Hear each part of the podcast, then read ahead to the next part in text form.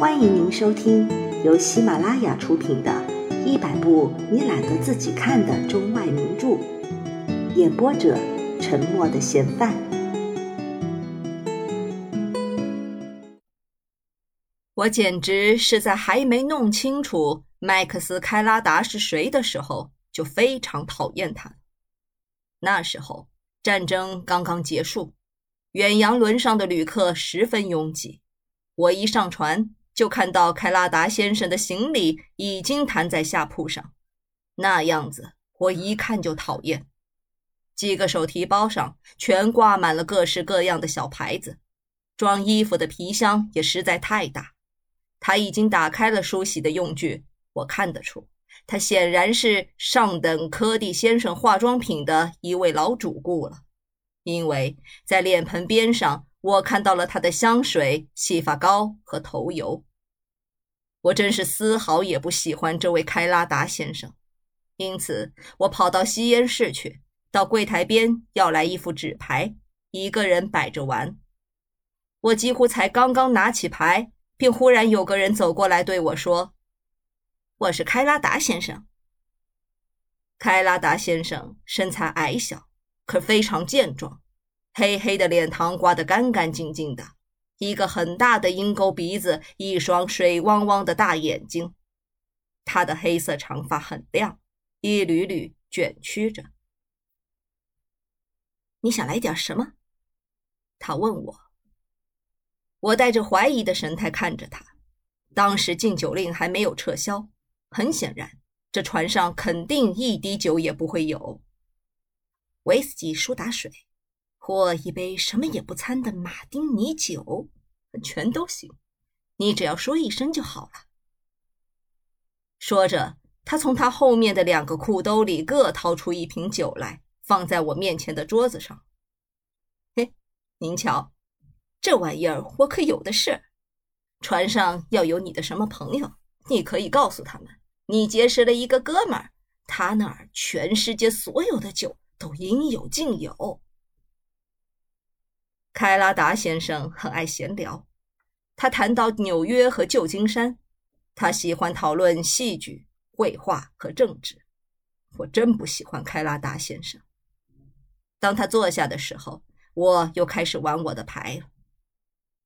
哎，那个三应该放在四上。开拉达先生说，在你一个人玩牌的时候，你翻起一张牌还没看清是什么点。旁边却有一个人告诉你这张牌该往哪儿放，这天下再没有任何比这更让人厌烦的事。我带着满腔愤怒和厌恶玩完了那把牌，他马上把牌抓了过去。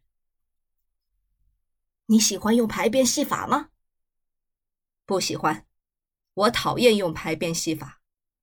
我回答说：“来，我就让你瞧瞧这一手。”他接连给我变了三种戏法，我对他说：“我要到饭厅去占个位子。”啊，那你甭操心了。他说：“我已经替你占了一个位子。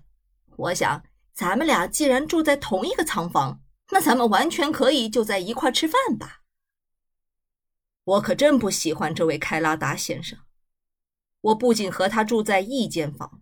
一天三次同在一张桌上吃饭，而且我要是想在甲板上散散步，也没法甩掉他。你根本没有办法让他识趣点。他始终认为你一定和他喜欢你一样的喜欢他。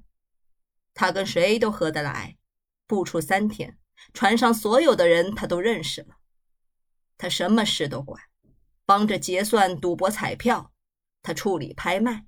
他为比赛活动敛钱做奖金，他组织头环和高尔夫球比赛，组织音乐会，还管安排化妆舞会。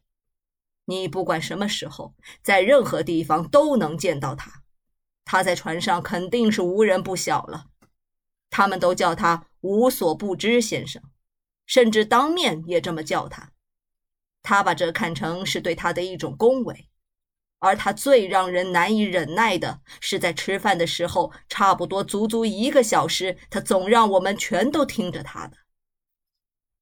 他非常热诚，喜欢说笑，的确非常的能言善辩。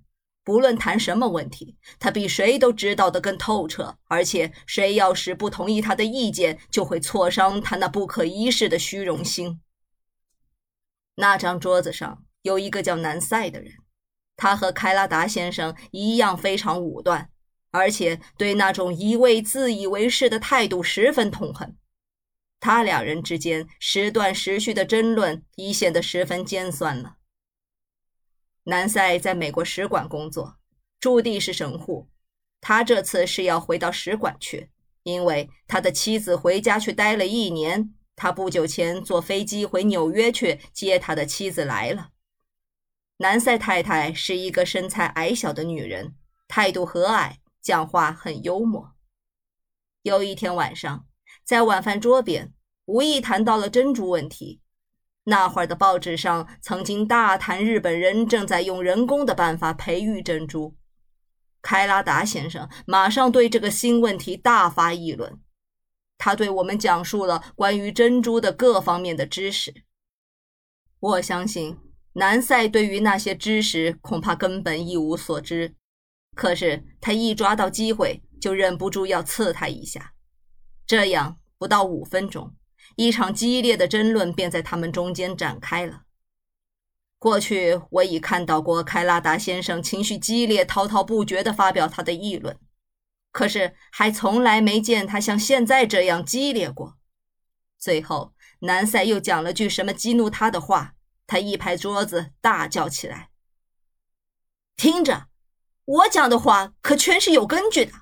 我现在就是要到日本去研究一下日本养殖珍珠的事业。”我是干这一行的，你去问任何一个内行人，他都会告诉你，我所讲的没有一句不是事实。世界上最好的珍珠，我全都知道。关于珍珠，如果还有什么我不知道的问题，那些问题也肯定只是微不足道的。这对我们却是一个新闻，因为开拉达先生尽管非常健谈，可对谁也没讲过他是干什么的。他这是十分得意地看着桌上所有的人。不管他们用什么办法培育，像我这样的专家，永远一眼就能看出他是人工培育的。他用手一指南塞太太戴的一条项链，南塞太太脸一红，顺手把那项链塞进衣服里去。她丈夫向前探过头来，对我们所有的人看一眼，脸上含着微笑。我太太的项链真够漂亮的，是吧？他说。我一见到就注意到了，开拉达先生回答道。我当时心里想，这几颗珍珠可真不错。当然，这项链不是我买来的，可我倒很想知道，你认为这项链值多少钱呢？按正常价格，大约在一万五千美元上下。可要是你们在五马路买的，你要说花了三万美元，我也不会觉得奇怪。南塞皱着眉头笑道：“哼，我要一说，你可能会觉得奇怪了。这串项链是我太太在我们离开纽约的前一天，在一家百货店里买来的，总共只花了十八美元。”胡扯！开拉达先生喊起来：“这不仅是真的。”而且在这样大小的珍珠里，这串珍珠还是我所见到的最好的货色。你愿意打赌吗？我跟你赌一百美元，这是假的。说定了。啊，埃尔摩，你不能拿一件十拿九稳的事去跟人打赌啊。南塞太太说，她脸上露出一种淡淡的微笑，话音虽然很温柔。但显然十分不愿意他那样干。为什么不能？既然有机会白捡一笔钱，我要是不捡，那可是天下最大的傻瓜。让我细看一下这串项链，要是伪造的，我马上就会告诉你们。输一百块钱，我倒是不在乎的。凯拉达先生说：“取下来吧，亲爱的，让这位先生好好瞅个够。”南塞太太犹豫了一会儿，把她的双手放在项链的卡子上。我打不开这卡子。”他说：“开拉达先生完全应该相信我说的话。”我忽然感到，恐怕一件很不幸的事马上要发生了，可我一时也想不出该说些什么。南塞一跳站了起来：“我给你打开。”他把那链子递给开拉达先生。那位自以为是的先生从口袋里掏出放大镜来，仔细看了一会儿，在他光滑暗黑的脸上慢慢露出了胜利的微笑。他把项链交回去，他正准备说话，忽然间，他看到了南塞太太的脸，那脸色一片铁青，他似乎马上就要昏倒了。他圆睁着一双恐惧的大眼睛望着他。完全是一副苦苦哀求的神态，那神情是那样明显，我只能奇怪她丈夫为什么竟会没有注意到。开拉达先生张着大嘴愣住了，他满脸涨得通红，你几乎可以看到他在内心进行着激烈的斗争。我我弄错了，他说，这。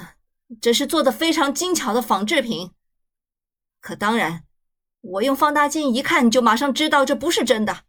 我想这破玩意儿，大多大约顶多也就值个十八块钱。他掏出他的皮夹子，从里面拿出了一张一百元的钞票，一句话没说，把钱交给了南塞。这也许可以给你一个教训。让你以后别再这样自以为是了，我的年轻朋友。南塞在接过钞票的时候说：“我注意到开拉达先生的手直发抖，可以想象这件事马上在全船传开了。那天晚上，他不得不忍受许多人的冷嘲热讽。